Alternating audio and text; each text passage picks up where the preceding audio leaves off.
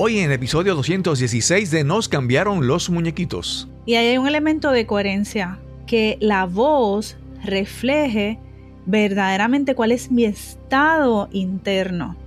Porque e, eso que, que las demás personas captan viene acompañado de una vibración que no tiene que ver, como tú dices, si estoy hablando alto o bajito, pero qué, qué vibración yo estoy emitiendo cuando yo hablo. Es, es sincero, está en coherencia con lo que yo pienso. Cuando estoy en un grupo de personas y, y dicen algo que yo no estoy de acuerdo, yo me atrevo a decir con respeto que yo no estoy de acuerdo. O mejor hablo como creyendo todo lo que los demás están hablando para no ser diferente porque no me atrevo. Mi nombre es Cristóbal Colón y esto es Nos cambiaron los muñequitos. Nos cambiaron los muñequitos. Nos cambiaron los muñequitos. Nos cambiaron los muñequitos.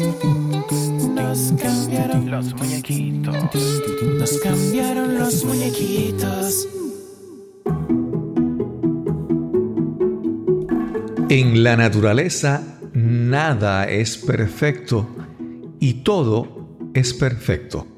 Los árboles se pueden contorsionar, doblar de maneras extrañas y siguen siendo hermosos.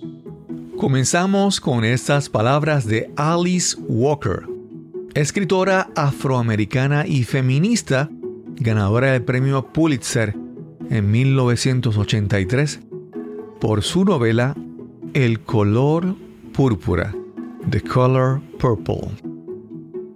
Gracias por acompañarnos en este episodio de Nos cambiaron los muñequitos.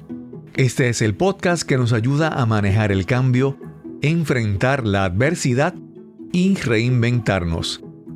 Este episodio es traído a ustedes por Pura Energía. Ahorra en tus costos energéticos y protégete de los apagones y eventos atmosféricos con un sistema de energía solar de pura energía. Te presento a nuestra invitada de hoy. Hola, soy Yesenia Rodríguez González, arquitecta y terapeuta holística, tanto por vocación como por pasión, y me ha permitido lograr con maestría y creatividad ambos conceptos en mi proyecto Asanas. Yesenia ya estuvo con nosotros en el episodio número 96 y en este nos compartió su historia. En esta ocasión regresa a presentarnos su libro Arborecer. Explórate para sanar y ser la arquitecta de tu vida.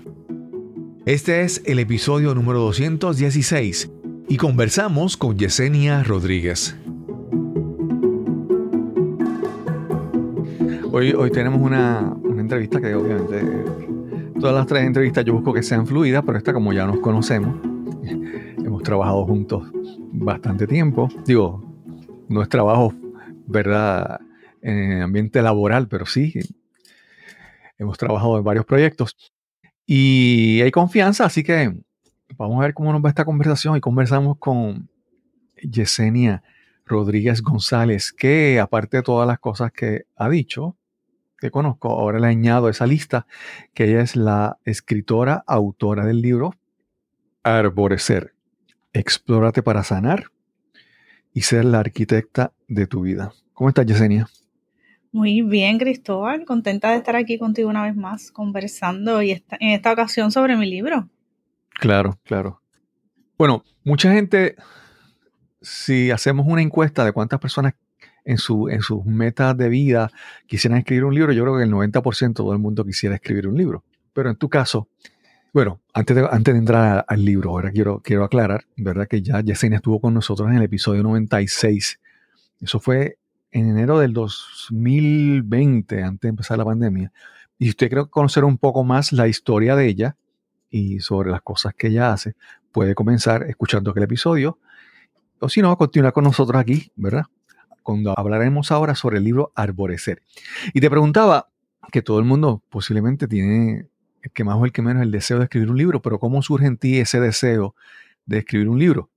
¿Cuándo, cuándo, cuándo de ser un sueño, en cuándo en tu vida empezó a hacerse como una meta más tangible escribir un libro? Fue a partir de una conversación con un amigo que yo le estaba contando mis procesos, las experiencias que estaba teniendo, las diferentes técnicas y herramientas que, que estaba utilizando y que utilizo con mis clientes en procesos de sanación. Y él me dice, Yesenia, tienes que escribir un libro. Y fue como, como ese mandato, como, caramba, sí. Más allá de cierto, eso que tú dices que, que uno siempre tiene como, como meta, todo el mundo tú le preguntas, ay, sí, yo quiero escribir un libro. Pero en particular fue, fue eso, como, caramba, sí, yo puedo escribir un libro sobre, sobre todo esto. Eso fue hace ya un tiempo. Y desde entonces yo he, estado escribiendo en libretas, ideas, conceptos, dándole forma a eso, pensando que algún día en mi vida yo iba finalmente a escribir un libro. Y pues te confieso que, fue modificando un poco la idea original en aquel momento de lo que yo pensaba que iba a terminar escribiendo, pero a medida que pasaron los años, que, que fui profundizando más en como terapeuta holística, que fui adquiriendo más experiencia también en mis procesos personales, pues todo fue cogiendo más forma y me fui dando cuenta que, lo que yo tenía que hablar, había una persona ahí esperando eh, recibir esa información. Manifestado un poco con cada, cada clienta que, que yo atendía, yo comencé a darme cuenta que habían las mismas preguntas o las mismas situaciones con diferentes caras, con diferentes trasfondos pero al final había como un hilo conductor en, todas estas personas que, me, que llegaban para trabajar conmigo. Y qué mejor que, que, proveer una herramienta del libro que no solamente llegara a esas personas, sino que llegara a muchas otras que a lo mejor no podían llegar a mi oficina o que estaban en otros países, por, por diferentes razones, pero que se convirtiera en una herramienta que yo pudiera llegar a más personas. Okay. Yesenia, hace, hace, eh, en el libro lo mencionas, mencionas tu, trayectoria en Toastmasters e incluso, más adelante vamos a hablar sobre otras cosas, sobre encontrar tu voz y comunicarte y todo eso. Pero yo recuerdo un momento que tú diste un discurso que se llamaba Arborecer. Y yo no sé si en ese momento que tú presentaste ese concepto, ese discurso, ¿Ya lo veías como un libro o simplemente eso fue parte del proceso de refinar la idea, de, afinar lo que tú querías para tu libro? Pues te confieso que ese, ese discurso fue bien importante, porque yo sí tenía la, la idea escribir un libro en algún momento, pero todavía no iba atado a, a la analogía que hago del árbol en, el libro, ni a que se llamara arborecer, ni nada de eso. Pero el, discurso causó tanta impresión, gustó tanto, que de alguna manera eso se quedó ahí este, conmigo y finalmente pude unir lo que ya yo tenía pensado que, fuera el libro con lo que yo venía hablando en, la historia del, discurso que di en, en Toastmasters. Sí. Y obviamente en Toastmaster toda esa oportunidad que tuve de escribir, de escribir este discursos, historias, pues fue como calentando los motores para que yo estuviera ya entonces preparada para cuando me senté a escribir el libro, pues ya tenía un camino adelantado. Claro, claro. Sí, algo, algo que quería mencionarte sobre Toastmasters es que muchas veces nosotros tenemos muchas ideas en la cabeza y entonces yo digo que a veces las ideas son como The Lord of the Rings, ¿verdad? cuando el, uno de los personajes dice, My precious, ¿verdad? Que se agarra tanto al, anillo, ¿verdad? Y a veces nuestras ideas son como que, ¿verdad? My precious, nos aferramos a ellas y las conservamos en la mente, pero no las ponemos a prueba. Entonces, cuando estamos, por ejemplo, en Toastmasters, que Toastmasters, lo repetimos mucho, es como un laboratorio donde tú puedes presentar ideas a, de manera segura ante una audiencia y puedes probar, puedes probar si esta imagen, esta idea, este concepto que tienes en tu mente va a ser bien recibido, ¿verdad? Y es como que... Y a mí me ha ayudado muchísimo y veo que en tu caso, ¿verdad? También te ha ayudado muchísimo es yo de manera segura comenzar a, a exponer esto que tengo en la cabeza para ver si vale la pena desarrollarlo en algo más. Definitivamente. Siento que, que fue así. Y sobre todo es- esa parte de atreverme a expresar mi voz, de, de contar, de, de de alguna manera mover emociones con, con eso que estaba co- contando y de, de tocar el corazón de las personas que estaban escuchando. Claro, claro. Vamos a comenzar a hablar sobre el libro. El libro es como una mezcla interesante de narrativa. Hay un personaje y después hay una, eh, una parte también como de, educación, ¿verdad? De presentar conocimiento y presentar una información. Y después también como un- una parte de autotrabajo, de que tú tengas que hacerte unas pruebas, unas preguntas, que tú tengas que hacer. Es un trabajo interno y es una mezcla de esas tres cosas, a mi entender. Y, pero esa parte, esa primera parte que te mencioné, que es la parte de la narrativa, es, sale un personaje que se llama, se llama Elena. Y quiero preguntarte primero, ¿por qué el nombre de Elena en ese personaje?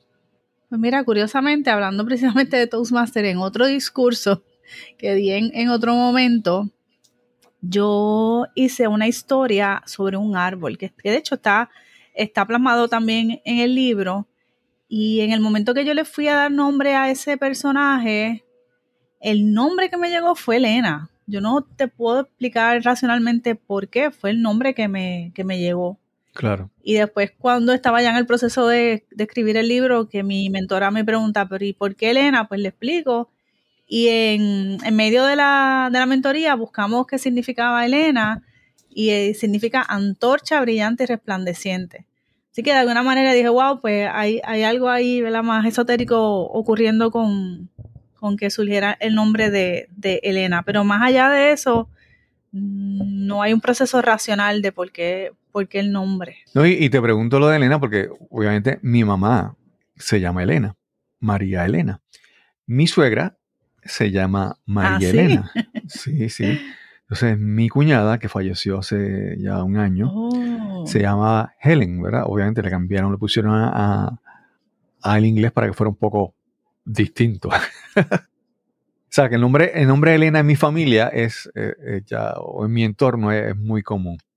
Y es, co- como te digo, y, y no, no quiero, ¿verdad? Eh, Te quiero presentar esta idea porque es mi perspectiva como lector, ¿verdad? Yo leo sobre Elena y he conocido y he compartido parte de tu trayectoria. Y obviamente Elena es un, es un personaje ficticio, ¿verdad? Un- un- una narración.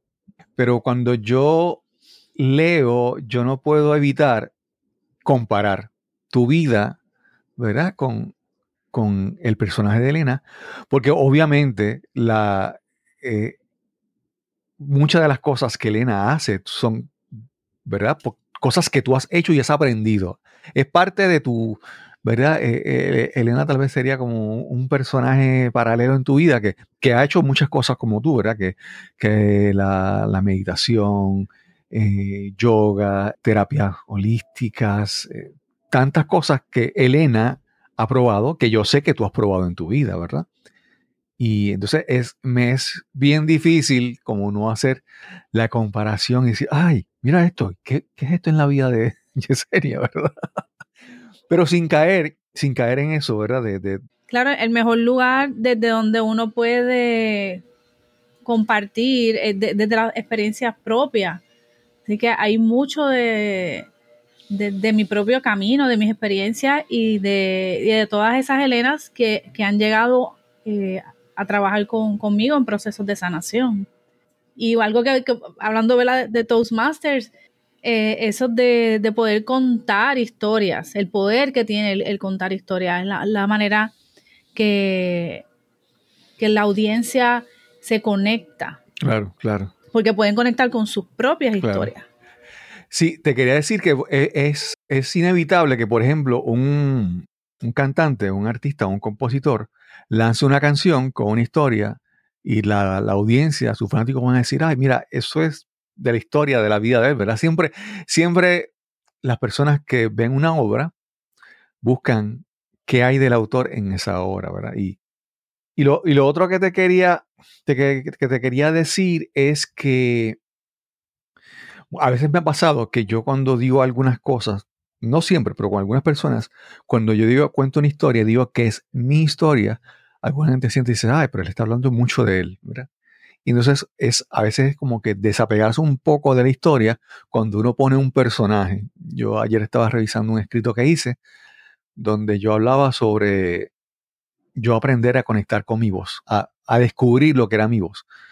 Y la historia era un Bartolo, se llama Bartolo, pero obviamente es, es yo. Entonces, obviamente, la, la historia de ah, el recurso de crear un personaje permite a veces como que cierta libertad para el autor y a la misma vez como que cierta facilidad para el, para el lector, ¿verdad? Para que no eh, para que no sienta que es la vida de la persona, sino es el personaje de la historia.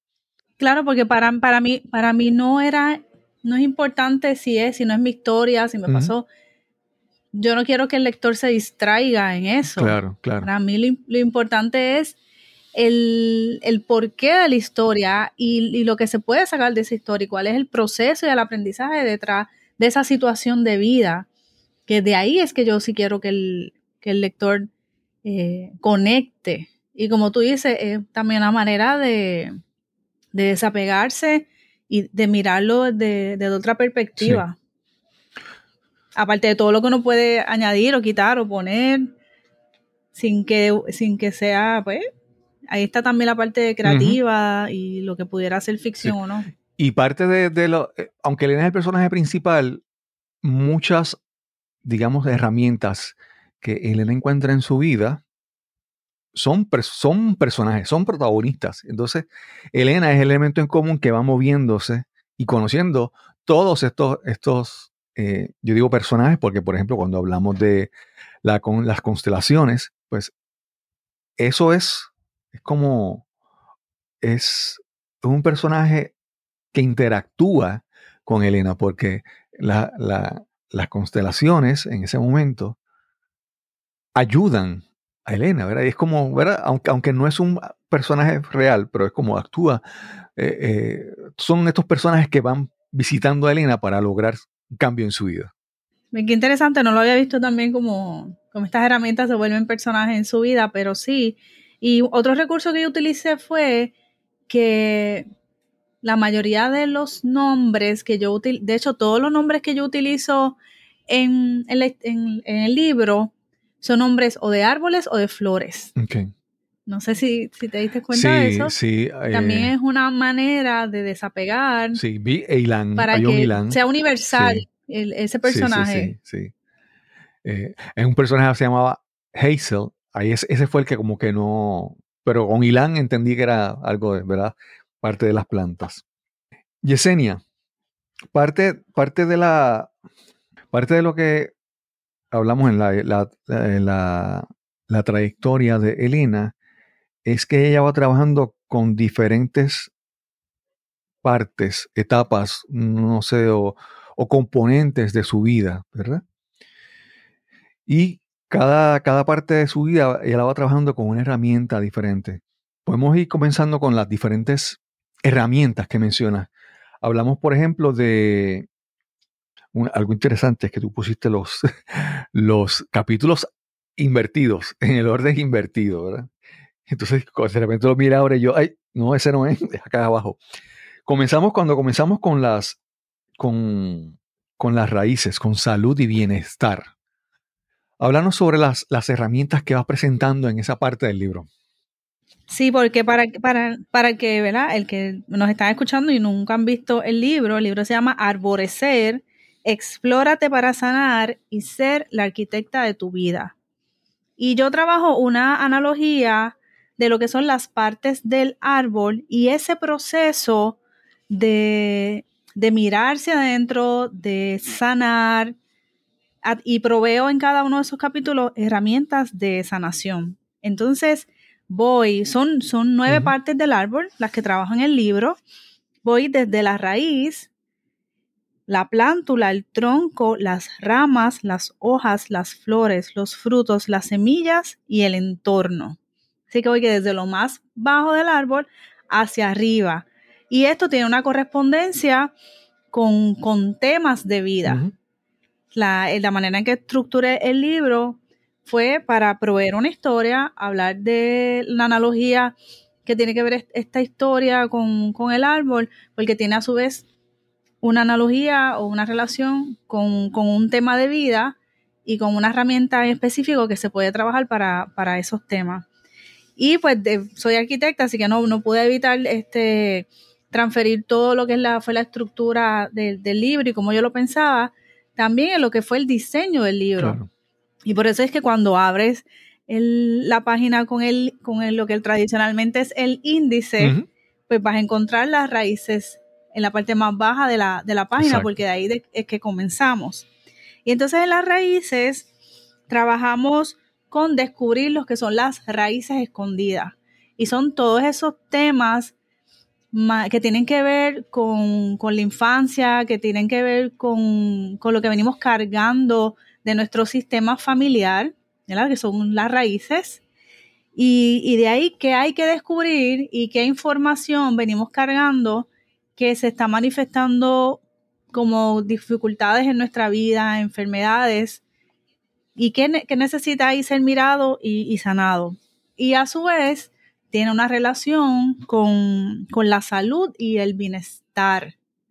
Entonces van a ver que, que cada capítulo es como un componente en sí mismo donde todo, todo eso está relacionado. La parte del árbol, la historia, la herramienta y el tema de vida. En el, en el, en el primer capítulo de Raíces, ¿cuál es la herramienta que tú predominantemente mencionas y explicas en, esa, en ese capítulo?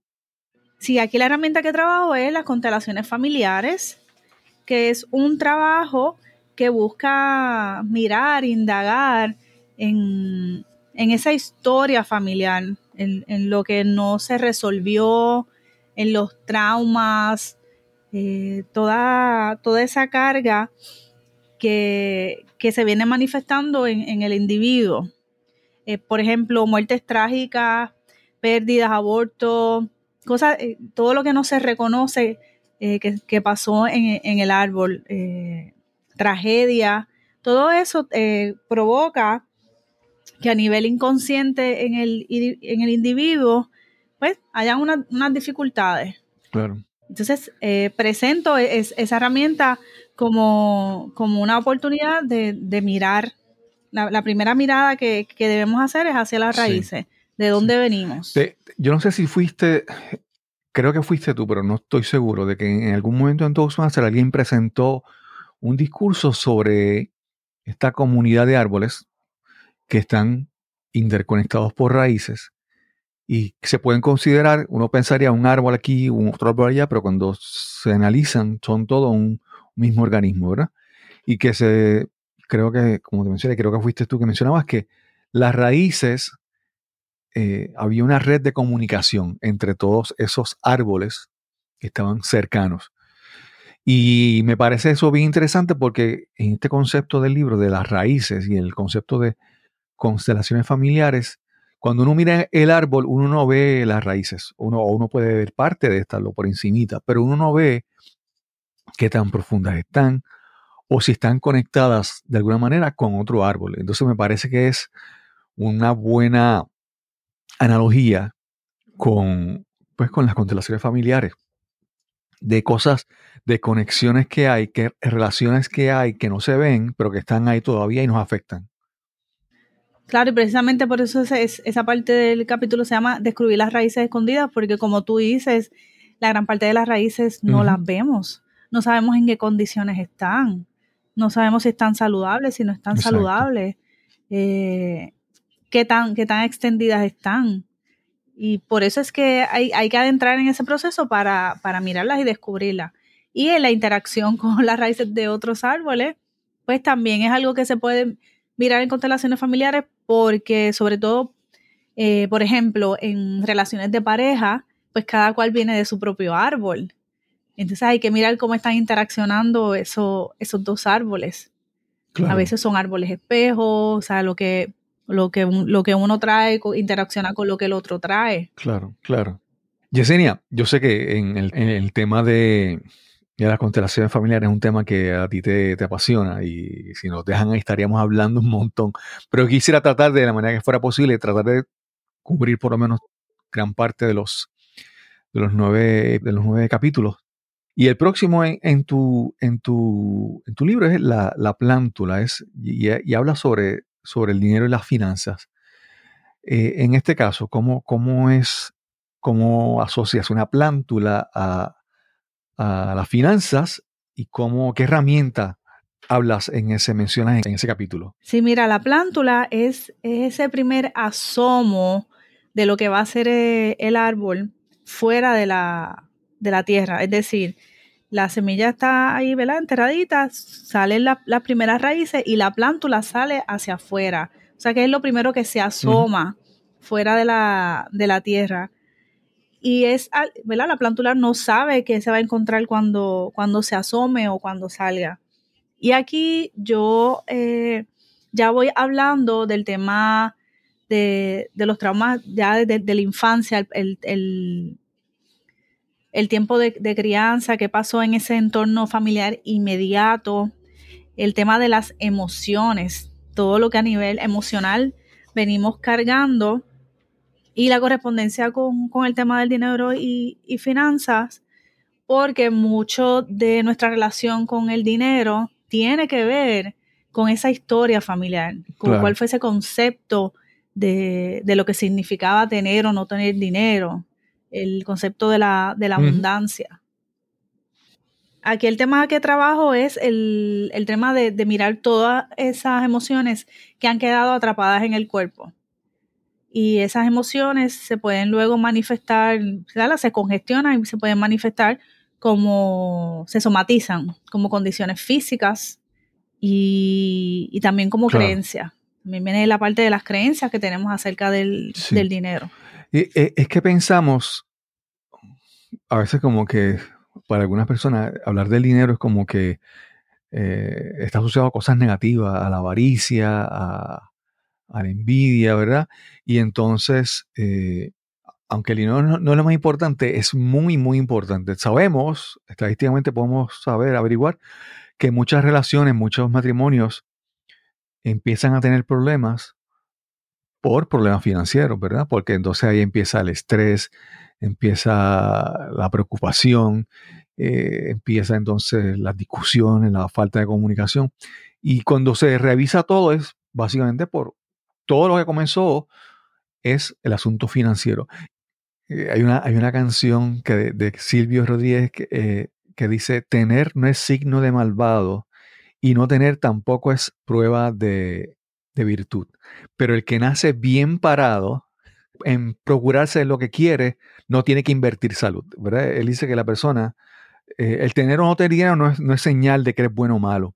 Pero obviamente, si, si ya tienes dinero, o si tu familia, en tu familia, la forma de cómo se relacionan con el dinero, si son una familia de comerciantes o de emprendedores, de empresarios, eso se, va, te va a ayudar, ¿verdad? Te va a ayudar a, va a moldar a tu relación con el dinero, ¿verdad? Es muy, muy importante eso. Sí, porque más, como tú dices, más, más allá del... Son dos cosas. Está el tema de realmente trabajar las finanzas, aprender a, manejar tu dinero, pero también es qué hay detrás de cómo lo estás manejando, qué hay detrás, qué información hay, hay detrás ahí corriendo de, de, por qué lo manejas como lo manejas, por qué lo ves como escaso o no, por qué lo ves como, como malo. Y tiene que ver de, nuestra familia de, origen, definitivamente. Sí, sí, sí. Si, si se vivió con abundancia, si, si no, y, el poder mirarlo para entonces decidir cambiar esa historia o establecer una nueva relación con, el dinero.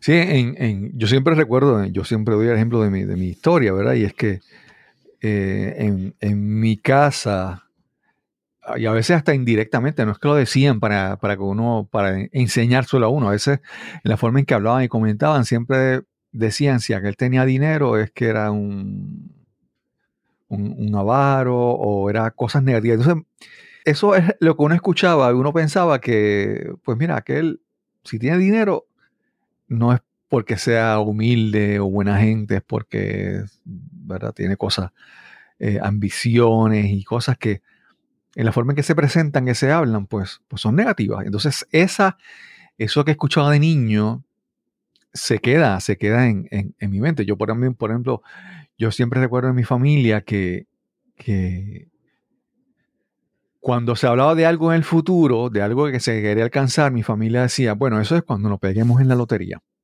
o cuando juguemos en el hipódromo y nos peguemos, ¿verdad? Siempre las metas estaban condicionadas a suerte, ¿verdad? A un factor externo. No estaban, o por lo menos no se mostraban como que metas, trabajo para conseguirlo, sino metas, soñar a que cuando llegue el dinero milagrosamente se pueda poder conseguir.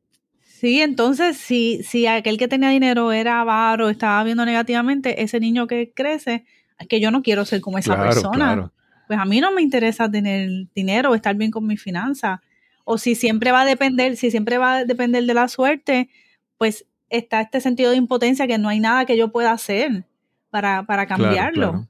Entonces, como, como una creencia lleva a una acción o una falta de acción re- referente a, a esos temas. En mi casa era, el, el dinero no crece en una planta o en un árbol. Sí, sí, sí, sí. Como que está esta sensación de que no, no está, no está accesible o no, no. Claro. Hacemos una pausa y regresamos inmediatamente a nuestra conversación con Yesenia Rodríguez. Al momento de publicar este episodio estamos en plena temporada de huracanes aquí en Puerto Rico. Y somos muchos los que tenemos malos recuerdos del huracán María en el 2017. ¿Recuerdas cuánto tiempo estuviste sin servicio eléctrico después del huracán? O más fácil aún, ¿puedes recordar el último apagón que tuviste en tu hogar o en tu trabajo? Posiblemente hace unos días, tal vez ayer. ¿Quién sabe si hoy mismo tuviste una interrupción del servicio eléctrico? Pero ¿sabes qué? No tiene que ser así. Al menos puedes evitar que los apagones afecten tu productividad, te causen pérdidas o te roben la paz y la tranquilidad en tu hogar. Con un sistema de energía solar de pura energía, proteges tu hogar ante cualquier disturbio atmosférico. Los sistemas instalados por pura energía están diseñados para soportar vientos de hasta 170 millas por hora.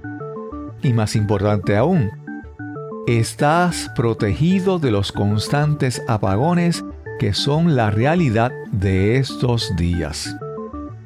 Lo mejor de todo, un sistema solar de pura energía se paga solo, logrando reducir el costo de tu factura eléctrica a 4 dólares mensuales el primer año y 0 dólares en años posteriores.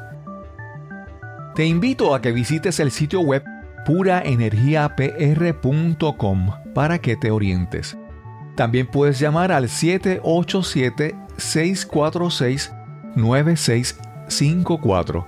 Te repito, 787-646-9654.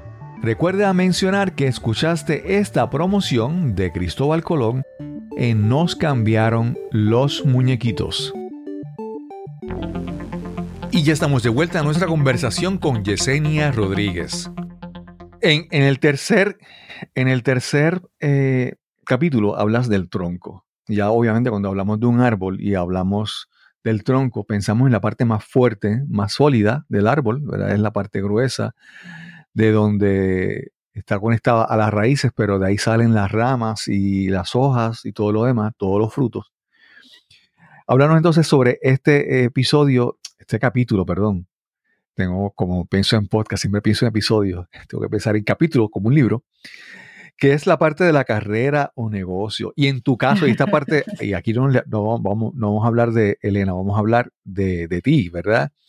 Que tú, yo, tú eres arquitecta, arquitecta, paisajista, por eso obviamente el, el árbol es un elemento importante en tu libro, pero tú en tu crecimiento personal, tomaste en algún momento la decisión de hacer ese cambio profesional. Háblanos entonces sobre este, este capítulo, el tronco, y la carrera y la profesión. ¿Cómo, cómo la, enfrentas o la enfocas en ese, en ese capítulo? El capítulo del tronco ya nos va hablando de la, de la identidad con uno mismo, cómo uno se, se define como individuo y lo que la carrera profesional a lo, uno, a lo que uno se dedica tiene mucho que ver con eso. El, el realmente me estoy dedicando a lo, que, a lo que yo quiero, a lo que tiene que ver con, con lo que mi ser desea o me estoy dedicando una vez más a lo que se supone que yo haga, a lo que me dijeron de pequeña que me tenía que, que dedicar. Y dentro de esa identidad, el, la capacidad de poder establecer límites sanos, el poder eh, reconocer lo que, lo que yo deseo, lo que yo no deseo y hasta dónde permito que esos límites eh, sean transgredidos. Y dentro de ese tema de lo que es la, de lo que es también la carrera es cuánto nos atrevemos a, a brillar con luz Claro. propia, desde donde sea que, que escojamos nuestra, Claro. nuestra profesión. Fíjate, algo que mientras te escuchaba hablar me venía a la mente que cuando se estudian los árboles, una de las cosas que se estudia es lo- los anillos que tiene en el tronco, ¿verdad? Y el- los anillos de- en el tronco de un árbol es, el- es un una historia del crecimiento de ese árbol, ¿verdad? Todo lo que le ha pasado a ese árbol está registrado en, e- en esos anillos, ¿verdad? Y me parece que hasta cierto punto en la vida, eh, tú, tú en un momento, ¿verdad? Has sido arquitecta por una parte de tu vida, pero eso no quiere decir que si ya no trabajas como arquitecta, no sigas siendo arquitecta. Lo que aprendiste ahí, lo que hiciste, se queda contigo. Tu forma de pensar, tu forma de vivir, tu forma de ver el mundo, por ser arquitecta, se queda integrado en ti. Entonces, como nuevamente, el tronco, según vas creciendo, va acumulando todas esas, esas experiencias que están dejando una, una huella, un anillo nuevo, ¿verdad? En el tronco, como parte de tu historia. Sí, me encanta, me encanta esa analogía que haces porque es cierto. El hecho de que, de que eso, eso fue lo que estudié porque era lo- verdaderamente lo que yo quería estudiar y, y, lo, y, lo, y trabajé por muchos años en eso, pero la, la vida me fue llevando por otro camino y en algún momento lo peleé, fíjate. O me dedico a una cosa, me dedico a la otra, hasta que acepté que, ¿sabes? ¿Sabes que Eso es parte de mi tronco y de, de mi historia, de quién yo soy y eso informa todo lo que yo hago, incluso en, el trabajar el libro, el, cómo lo conceptualicé en su estructura, el mismo diseño de- del libro, pues bien informado de, de yo ser arquitecta. Y eso siempre va a ser así, aunque me dedique a otras cosas.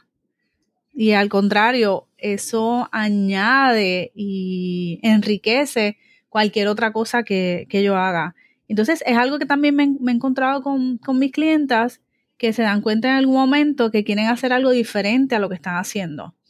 Y entonces les hay mucho miedo envuelto porque piensan que o que están traicionando eh, a, su, a su familia o que no sirvió de nada, Ah, es que no sirvió de nada lo que, tal, todo lo que invertí o lo que estudié y como que mm, no, no, eso, eh, eso es parte. Y, a- y a lo mejor inmediatamente uno no ve cómo, pero más adelante te vas a dar cuenta de lo importante que fue haber dedicado ese tiempo a estudiar X cosas, cómo eso te va a servir de herramienta más adelante en la, en la Claro, vida. claro. Algo, algo que dices en, en el libro leí que eh, en una parte Elena dice que ella amaba su profesión pero odiaba su trabajo. Entonces, muchas veces escogemos, tenemos un trabajo, una, una profesión, ¿verdad? Algo que queremos hacer y eso lo amamos, pero en el, entorno, en el lugar donde lo estamos trabajando y las circunstancias, pues no, no, no son las mejores. Entonces hay que aprender a, distinguir a qué es lo que realmente yo disfruto hacer y, y, las, y las circunstancias en este momento. A veces algunas personas eh, dicen, digo, estoy dando otra, otra perspectiva, otras personas dicen, yo quisiera cambiar de profesión, pero cuando si realmente analizas, amas lo que, ha, lo que haces, tal vez lo que no amas es dónde estás haciéndolo o cómo lo estás haciendo en este momento, ¿verdad? A veces con, con tratar de hacer algo diferente como lanzar un resumen a otro sitio y buscar otro lugar, cambia, porque realmente te apasiona lo que haces. Como en tu caso, que yo sé que, ¿verdad? Eh, eres arquitecta y, y, hasta en el libro uno ve todo lo que es una arquitecta paisajista, hasta en el diseño del libro, ¿verdad? Es parte de ti, ¿verdad? Sí, yo creo que eso que traes es importante de, de poder reconocer cuando no estoy en el lugar que quiero y hacer la diferencia. Y que tenemos la capacidad de movernos. Si hacemos la analogía con el tronco, pues el, ya el, el, árbol está plantado en un sitio, pero ¿cuántos troncos no vemos? Uno espera que el tronco va a crecer derecho, pero a veces los troncos crecen en la dirección que quieran. Entonces, esa, esa capacidad de poder reconocer cuando es momento de movernos sin que eso implique una traición a, a la familia, a nuestro entorno. Lo más importante es no traicionarnos a nosotros mismos. Poder ser fiel a esa voz que, pide que nos movamos en, otra dirección. O que nos rodeemos de otro tipo de personas. A, mí me viene la imagen a veces de esta, que la he visto varias veces en mi vida, es la imagen de algún árbol que está en una, cerca de una cerca, cerca de una valla, ¿verdad? Dividiendo un terreno, una propiedad. Y, y, y puedes ver que en este lado de la, de, la, de donde, está el árbol, eh, no, le prestan atención, lo podan, lo, lo, las hojas, pero sin embargo el árbol crece y da frutos hacia el otro lado y en el otro lugar el mismo árbol es, es apreciado y, y, y, toman las frutas y todo eso, mientras que en el otro lado es como que ah, eso está cayendo, está ensuciando mi terreno. Entonces un árbol eh, puede dar frutos en varias direcciones, es lo que te quiero decir. Eso, eso sí, es cierto. Y, lo importante es buscar dónde estamos siendo cuidados, dónde hay reciprocidad en, lo que nosotros damos y en lo que recibimos. Claro, claro. Siguiendo con los, las partes del árbol, ya hablamos del tronco. Cuando hablamos, cuando hablamos de las, de las ramas, porque el, tronco es la parte sol y la parte más grande, pero la, parte que, o sea, un árbol empieza a ser, digamos, a tener sentido, a tener propósito cuando empieza a hacer ramas, porque empieza a, ramificar, a, expandirse, y esas ramas eventualmente van a ser eh, hojas y van a tener flores, van a tener frutos. O sea, el tronco es, es la base, pero cuando uno empieza a, a crecer hacia los lados, a echar ramas, es que uno puede expandirse y, buscar como que, digamos, como que ya moverse en la dirección de lo que queremos hacer con nuestra vida, con cómo, ¿verdad? Y cómo tú enfrentas o cómo tú, eh, qué enfoque le das en el libro, en el episodio 4, cuando hablas de las ramas y ahí hablas sobre las, las relaciones. Sí, pues eh, curiosamente, justamente lo que veníamos hablando al final del otro capítulo de Tronco es cómo está ese intercambio, hacia dónde yo me estoy expandiendo y dónde esa expansión está siendo recíproca. Sí. Sabes que a veces vemos árboles que en un lado sus ramas están bien fortalecidas, bien bonitas, y en otra las ramas dicen, pero este es el mismo árbol. Entonces, esa, esa capacidad de, atrevernos a, a, expandirnos, de atrevernos a, expresarnos, pero también el intercambio. Lo importante que es que esté balanceado ese dar y recibir. Que todas mis relaciones yo nutra, pero que yo también reciba nutrición de, la, otra parte. Y entonces es, es, una invitación en el libro a mirar dónde eso no está ocurriendo y observar cuando a veces nos insistimos y insistimos en quedarnos en un lugar, en una relación, ya sea de pareja, de amistad, incluso familiar, donde nos hace daño, donde no, no estamos recibiendo en la, misma medida que quedamos, o, ¿verdad?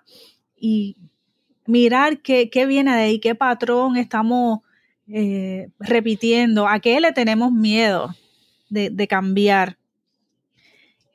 Y, que, y en el caso, por ejemplo, de cuando sea red, cuando sea que no, no tengo capacidad de, recibir ese amor, que está bloqueando esa recepción del amor. qué, qué traumas quedan ahí que necesitan ser mirados, que necesito perdonar. Y otra parte importante de, de las relaciones, te iba a comentar la importancia de también observar qué nos, qué nos dicen esas relaciones que tenemos, qué nos están reflejando las personas que llegan a nuestra vida. A veces nos molestamos mucho, ay, fulano es así, sutano es así, no lo soporto, pero ¿por, por qué te molesta tanto que esa persona sea de X manera? ¿Qué, qué te está, qué está hablando de ti mismo? ¿Qué información te está dando lo que tú ves en el otro? Que en realidad es una invitación a, mirarme yo. Claro. Te, te, quería decir que cuando hablamos de, de las relaciones, hay personas que, que, dicen, ay, por lo menos tengo a alguien, ¿verdad? Están con una relación que no es saludable, que es enfermiza, que tal vez es problemática, pero dicen, pero por lo menos estoy con alguien. Y, y cuando vemos lo de la, ¿verdad? la analogía de las ramas, a veces pensamos, ¿verdad? Que esta rama busca crecer para este lado y en este lado no es el mejor sitio. Y no, y no hay, ¿verdad? No, pues, pues sigue creciendo. Pero si comparamos con la rama que creció en la dirección contraria, podemos ver el crecimiento. Entonces, a veces estamos en relaciones que no nos permiten crecer, pero, pero tenemos a alguien, tenemos una relación y estamos ahí. Porque estamos viendo la comparación que tenemos aquí es que, pues, estoy ahí, pues está bien. Pero si cuando comparamos con otros y, y vemos que esa relación me quita posibilidades para crecer, para expandirme, ¿verdad?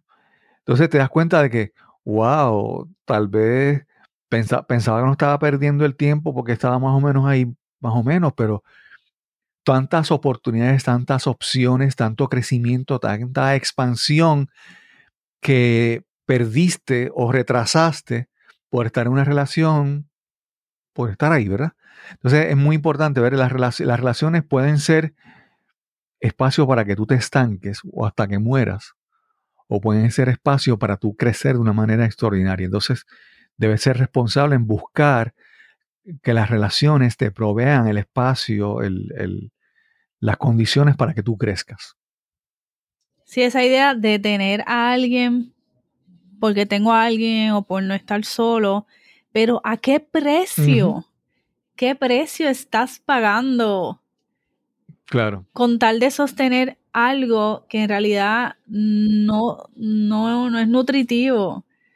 Entonces, algo que a mí me gusta, el ejemplo que doy es que a veces tenemos tanto miedo de cómo será fuera de esta relación, cómo será fuera de este trabajo, pero no lo vamos a saber hasta, hasta que crucemos el umbral y descubramos qué hay más allá.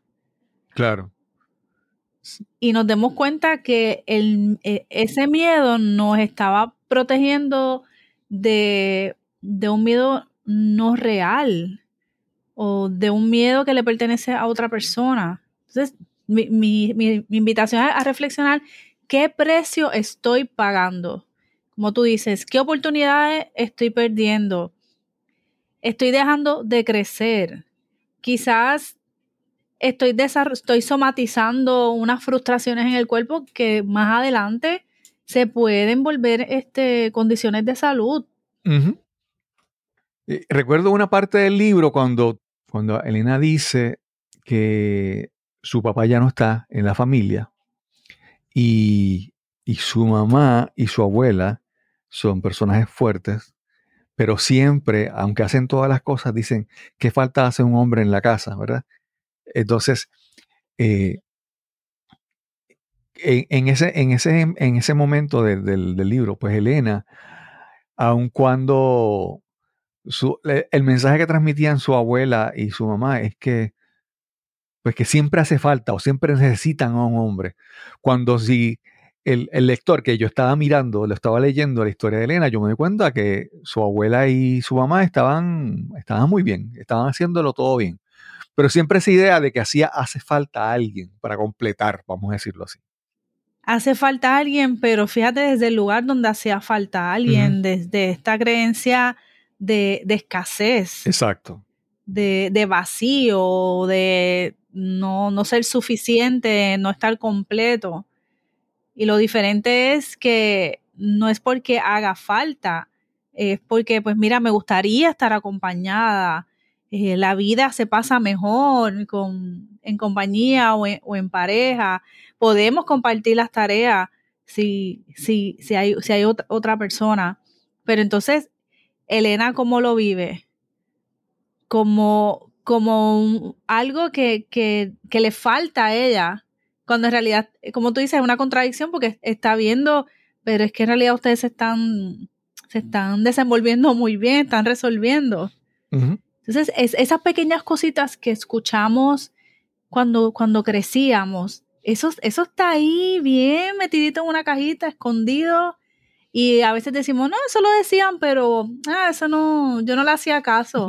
No, no, no, esa información está grabada en el inconsciente y se está manifestando de alguna manera en tu vida. Sí. Yesenia, en el episodio, nuevamente sigo con el episodio, eso, el, el podcast, ahora todo pienso en, a nivel de episodios y podcast, pero no, en el capítulo, en el capítulo 5, cuando hablas de hojas, y ahí hablas sobre liderazgo, y recuerdo, no sé si fue en esa parte del libro, que eh, ahí hablas sobre expresar tu verdad a través de tu voz. Yo no sé si es en esa parte del libro que tú, que Elena, que tú mencionas que Elena eh, es cómo es el desarrollo de Elena, su crianza, su crecimiento, pero desde el punto de vista de su voz, de cómo se comunica, de cómo se expresa, de que Elena hablaba bajito, no se atrevía a hablar, eh, tenía el deseo de quejarse en algún momento y no lo hacía, ¿verdad? Y creo que es en esa parte del libro que empieza a, empiezas a hablar sobre Elena y esa transformación de, de comunicarse. A mí yo siempre, yo siempre escucho a personas y solamente con escuchar el tono de su voz, con escuchar su voz, no las palabras, yo puedo entender, yo puedo sentir si esa persona vive de manera con temor, con cohibición, con timidez, porque como utilizamos la voz es un reflejo de, de nuestra vida. Háblanos sobre eso, por favor. Sí, mira, me, qué curioso porque justamente ayer estaba con una clienta y de momento ella pausa y me dice, yo estoy hablando muy duro, yo hablo alto. Y yo digo, pues mira, sí, tú, tú hablas, tu tono de voz es bien alto. Y entonces ella empezó a hablar bajo y me dice, pero ¿y con qué tendrá que ver eso? Y cuando estamos estudiando su árbol, nos damos cuenta que se crió con un papá maltratante y que en el, cualquier momento que ella trataba de expresarse o decir algo, su papá o la humillaba o la regañaba. Entonces, que ella aprendió que si yo me expreso, voy a recibir agresión. Entonces, al día de hoy se refleja en que se le dificulta establecer eh, relaciones de, pareja porque cae en este espacio de silencio por no atreverse a hablar. Pero sin embargo, cuando habla, como vivió en silencio tanto tiempo, como tú dices que hace, habla bien alto, bien alto, porque es, en el fondo es esta necesidad de necesito ser escuchada, quiero ser escuchada. Entonces ahí no solamente le dije, mira, es bien importante que te observes y te estés escuchando todo el tiempo, cada vez que alzas la voz, pero también hay que trabajarlo, hay que trabajar ese, ese trauma para que tú internamente y tu inconsciente aprenda que ya no es necesario alzar la voz para ser escuchada. Claro, claro. Entonces, ¿qué, qué habla, qué habla nuestra voz de nosotros? Y aquí eh, en este capítulo yo de hecho te menciono a ti en la parte que estoy hablando de, de las herramientas, de lo importante que para mí fue llegar a Toastmasters porque recuerdo que, que tú me, me, me, jamaqueaste cuando hmm. te tienes que encontrar tu voz, Yesenia. Claro. O sea, tienes, tienes que darle fuerza a tu voz porque había, había debilidad, porque había miedo de expresarme. Y, y, fue una práctica, fue algo que tuve que hacer poco a poco hasta, que esa voz salió y salió con todo el poder y toda la identidad que, que tiene. Y sigo trabajándolo, ¿verdad? Porque claro. es algo que, que, siempre seguimos trabajando. Sí. Pero en comparación a cómo yo llegué, tú, tú puedes ser testigo, tú puedes dar testimonio sí, de eso. Y, y, no es, la gente piensa es que encontrar mi voz o hablar con seguridad es hablar más duro, hablar más fuerte. No, porque tu voz, tu, tu, tu aparato respiratorio, tu cuerpo sigue siendo el mismo, ¿verdad? A veces es, no, es hablar más duro, no es gritar más, es hablar con mayor convicción, con mayor certeza, con mayor seguridad.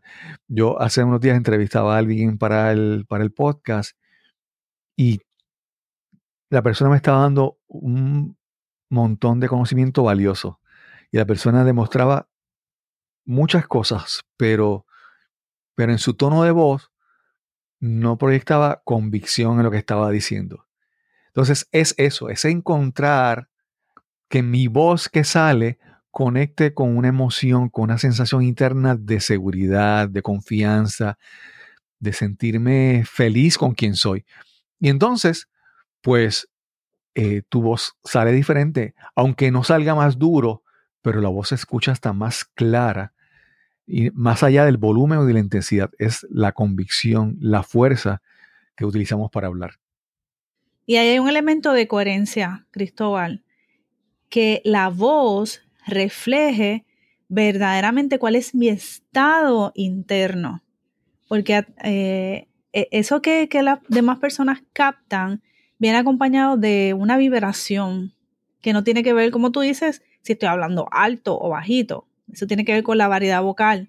Pero, ¿qué, vibración yo estoy emitiendo cuando yo hablo? se, es, es sincero, está en coherencia con lo que yo pienso. Cuando estoy en un grupo de personas y, y dicen algo que yo no estoy de acuerdo, yo me atrevo a decir con respeto que yo no estoy de acuerdo. O mejor hablo como creyendo todo lo que los demás están hablando para no ser diferente porque no me atrevo.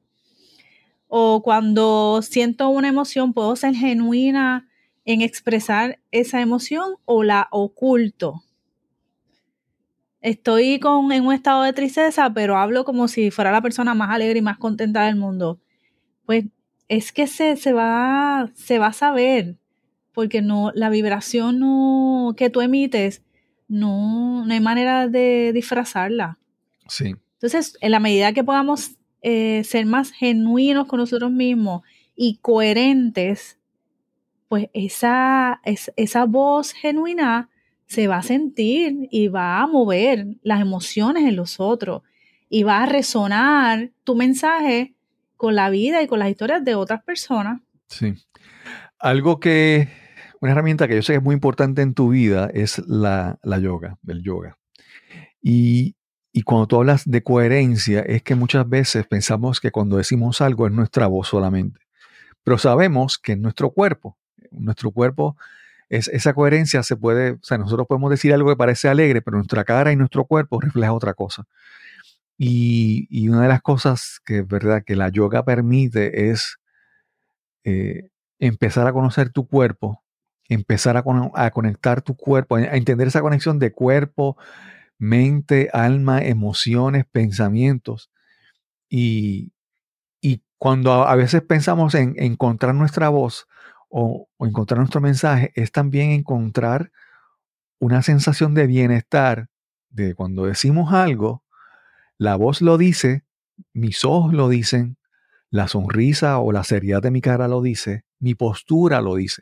Entonces, una, una herramienta eh, que creo que para ti ha sido muy importante, creo yo, es la yoga. Háblanos cómo también el yoga o la yoga cae en, en, en este esquema de tantas herramientas que tú has utilizado súper importante.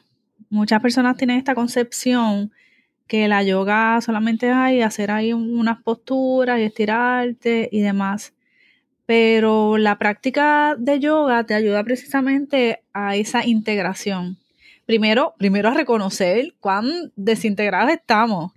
Le decimos una cosa, pero el cuerpo hace otra. No reconocemos realmente qué estamos sintiendo en el cuerpo o incluso reconocer que verdaderamente siento a nivel emocional, porque estamos todo el tiempo buscando disfrazarnos eh, o llevar máscaras para aparentar eh, algo, algo que, no es lo que estamos sintiendo. Por ejemplo, cuando yo doy clases de yoga, que fue lo que aprendí, ¿verdad? En, en la escuela que estudié en Samadhi, es ir haciendo un recorrido primero por la parte física y es hacer ese, cerrar los ojos en silencio, sentir lo que siente el cuerpo, qué duele, qué molesta, porque a veces vivimos anestesiados y no damos ese espacio. Después de ahí, ¿cómo está mi respiración? Puedes reconocerla. ¿Qué emoción está predominando? ¿Dónde están mis pensamientos? ¿Cómo se siente mi energía? Y esa práctica lo que ayuda es a darte cuenta de en diferentes cómo pueden estar en diferentes direcciones una cosa de la otra y cómo puedo ir integrando. Primero reconociendo para luego ir integrando. Y como tú dices, que cuando digamos algo, que lo digamos con todo, que lo digamos con Claro. el cuerpo, que lo digamos con la emoción, que lo digamos con las palabras, con el tono adecuado, cuando hay que hablar bajo se habla bajo, cuando hay que subir la voz, pero que eso venga acompañado de lo que genuinamente queremos expresar. Y pues mi invitación también es a que, a que la yoga ayuda para eso, para, para mirarnos y para integrar todas esas partes de Sí. nosotros. Yesenia, hay, hay cuatro capítulos adicionales que no creo que nos van a, dar tiemp- a dar tiempo para cubrir, que son eh, eh, flores, que es el crecimiento personal, frutos, espiritualidad, semillas, que es placer y sexualidad, y entorno, que son espacios, que verdad es tú, cómo te rodeas de armonía y belleza. Pero quiero tocar dos de estos por una parte importante que, verdad, que sale en, en el libro, la historia de Elena.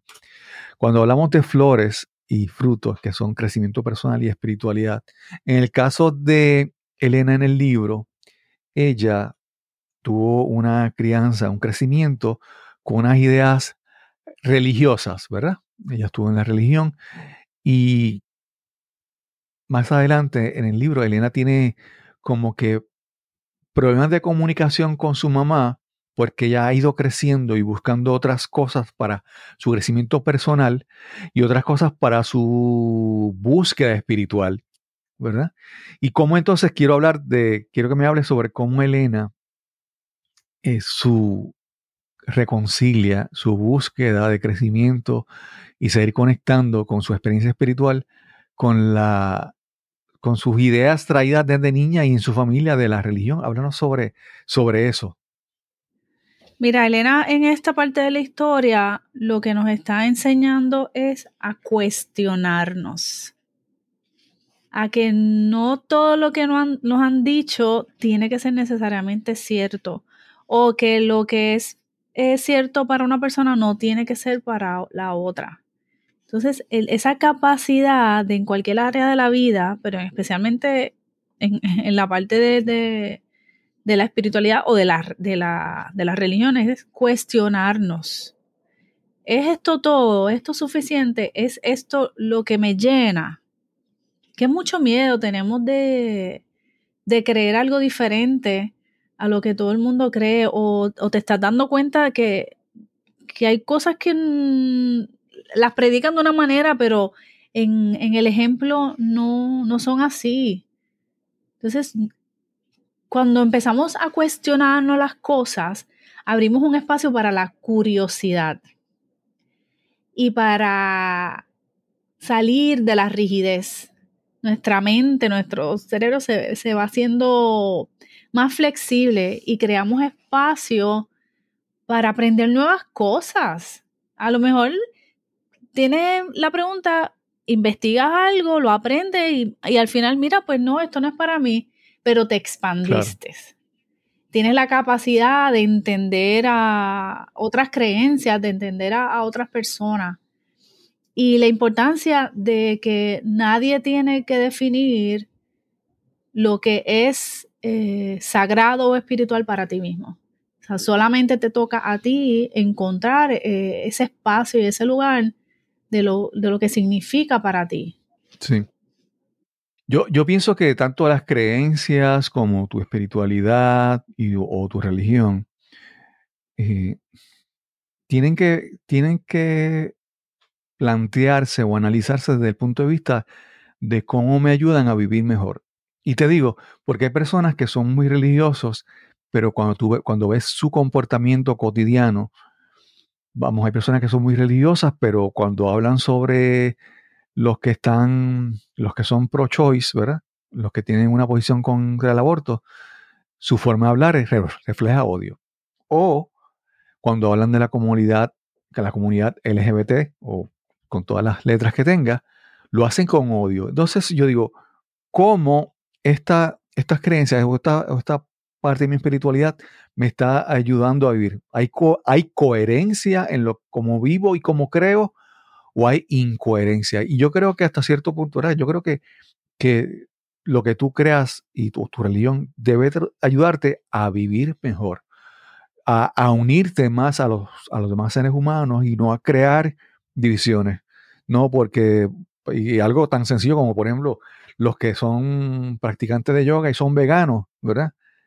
Si, si, si la yoga y el ser vegano te hace odiar al- a alguien que consuma carne, pues entonces no está bien. Entonces, tu creencia puede ser que no comas carne, ok, pero tampoco es que esa creencia cause odio o cosas negativas en tu vida. Sí, yo creo que como tú dices, cualquier práctica que primero que tú realmente no te sientas en bienestar contigo mismo o que tú no sientas paz interna o que te ponga en, en confrontamiento con, con otra persona o con otra creencia, hay que mirarlo. Hay que mirarlo porque la, la, búsqueda debe ser a estar bien conmigo mismo, pero a estar bien con el otro, que, que no sea daño ni para mí ni, ni para el otro.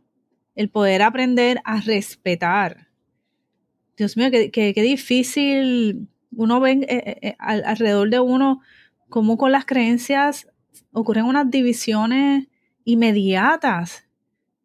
De verdad que a, a mí me asusta a veces mucho eso, por simplemente porque pienso o creo algo diferente a, a la otra persona, ya le pongo, le pongo la cruz o incluso, ¿verdad? A veces va más allá de la agresión, Exacto. Solamente porque piensa diferente. Y, y como tú dices, hay que mirarlo en, en, to- en todas las áreas, porque es muy fácil caer, a, caer ahí en ese espacio. Sí, sí. Entonces, mi- lo importante es enfocarnos en lo que nos une.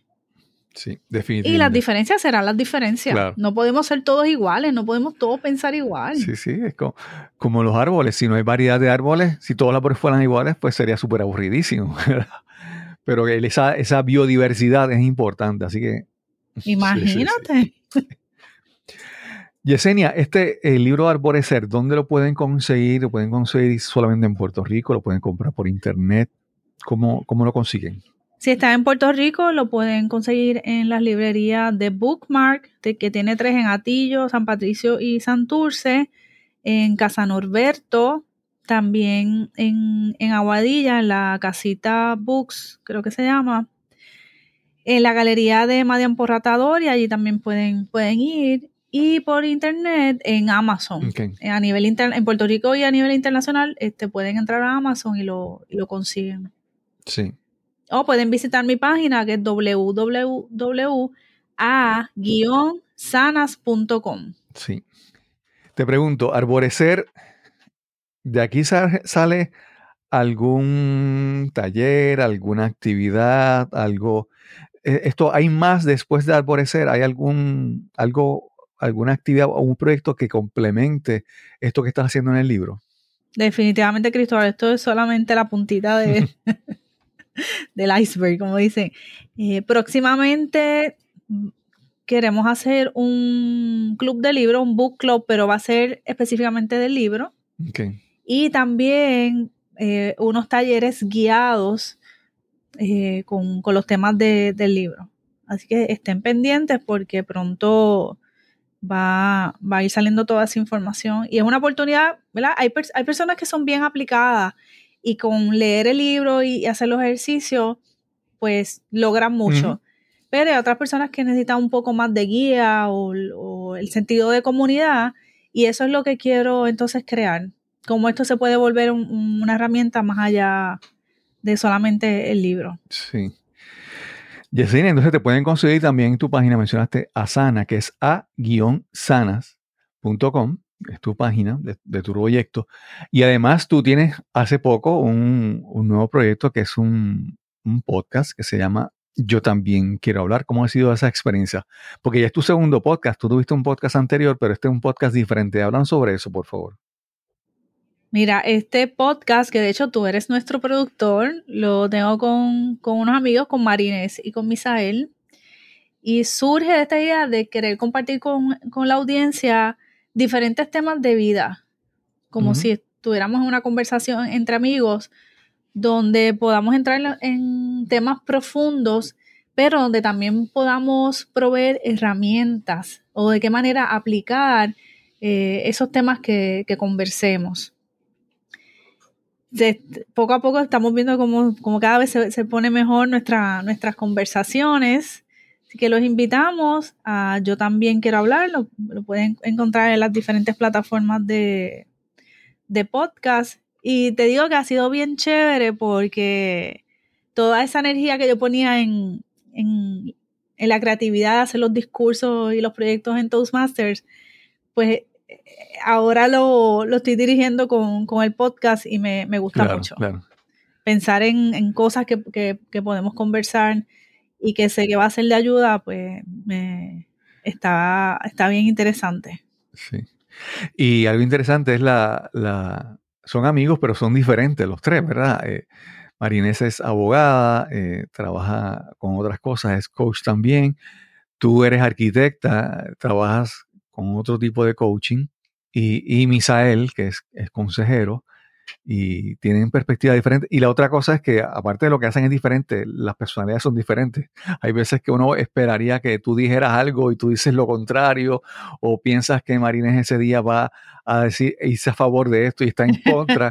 es, es, es, una sorpresa como, ¿verdad? Manifiest, manifestándose las diferentes personalidades, las diferentes creencias de los tres. Sí, es, eso me encanta porque hasta nosotros van a notarlo cuando escuchen los episodios. Hay sorpresa para nosotros cuando, cuando traemos un tema, porque el formato es que en cada episodio uno de nosotros se encarga de, de traer un tema a la mesa. Uh -huh. Y pues es interesante, ¿verdad? Lo, lo, que se genera dentro de esa conversación, pero también lo que queremos es que la, las personas vean que, que podemos pensar diferente, podemos diferir, eh, pero eso no tiene por qué ser este, negativo. Claro, claro, sí, sí. Eh, en un episodio, eh, Marinette decía que ella no creía en la felicidad, entonces todo mundo se dio como que escandalizado. ¿Cómo que tú no crees en la felicidad? Obviamente, en, ante cada tema, pues cada cual tiene sus creencias, a veces diferentes, a veces que no, nos imaginamos. Y y las personas que quieran también aportar a la discusión pueden escribirles a ustedes y contactarles, ¿así es? Sí, por favor, nos encanta que, que, nos envíen mensajitos. Nos han pedido que hablemos de temas en particular o nos, nos han enviado mensajes de cómo ese día el tema que escucharon pues les ayudó a reflexionar sobre X cosas, algo que estaban pasando. También nos han dicho que, que les gusta mucho con la profundidad que hablamos o que las cosas que decimos son cosas que, que la gente a veces ni, ni, siquiera se toma el tiempo para, para reflexionarlas. Claro.